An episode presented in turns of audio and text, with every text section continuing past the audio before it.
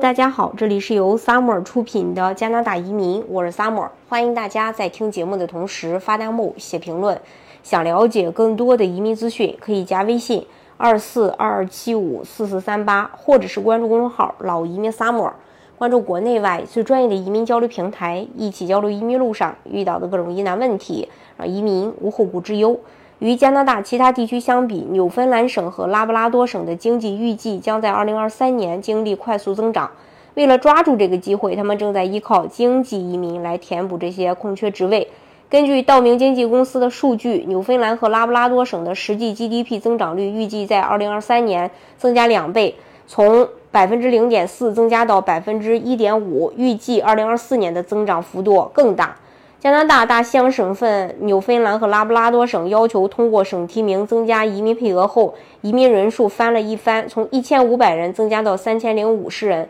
根据加拿大移民局的最新数据，该省在二零二二年迎来了三千四百九十五名新永久居民，比一年的两千零四十五名新新永新移民呢增加了百分之七十点九。到目前为止，该省在二零二三年迎来了呃一千五百八十五名新的永久居民。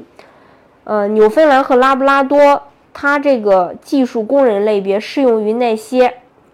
有纽芬兰和拉布拉多雇主担保的人，或者已经持有有效工作许可证在该省工作的人申请。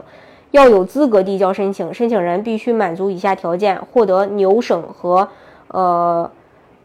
雇主提供的全职工作，拥有工作许可证或有资格申请工作许可证，拥有工作所需的资格证书、培训技能或。认证证明有意愿和能力永久定居在纽芬兰和拉布拉多，证明有足够的安置资金和财务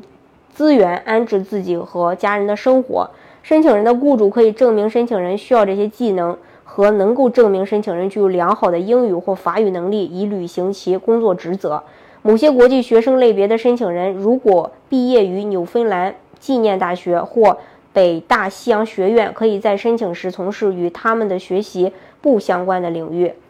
这是呃关于这一点。大家如果想具体去了解加拿大的移民政策的话，可以加微信二四二二七五四四三八，或者是关注公众号“老移民 summer”，关注国内外最专业的移民交流平台，一起交流移民路上遇到的各种疑难问题，让移民无后顾之忧。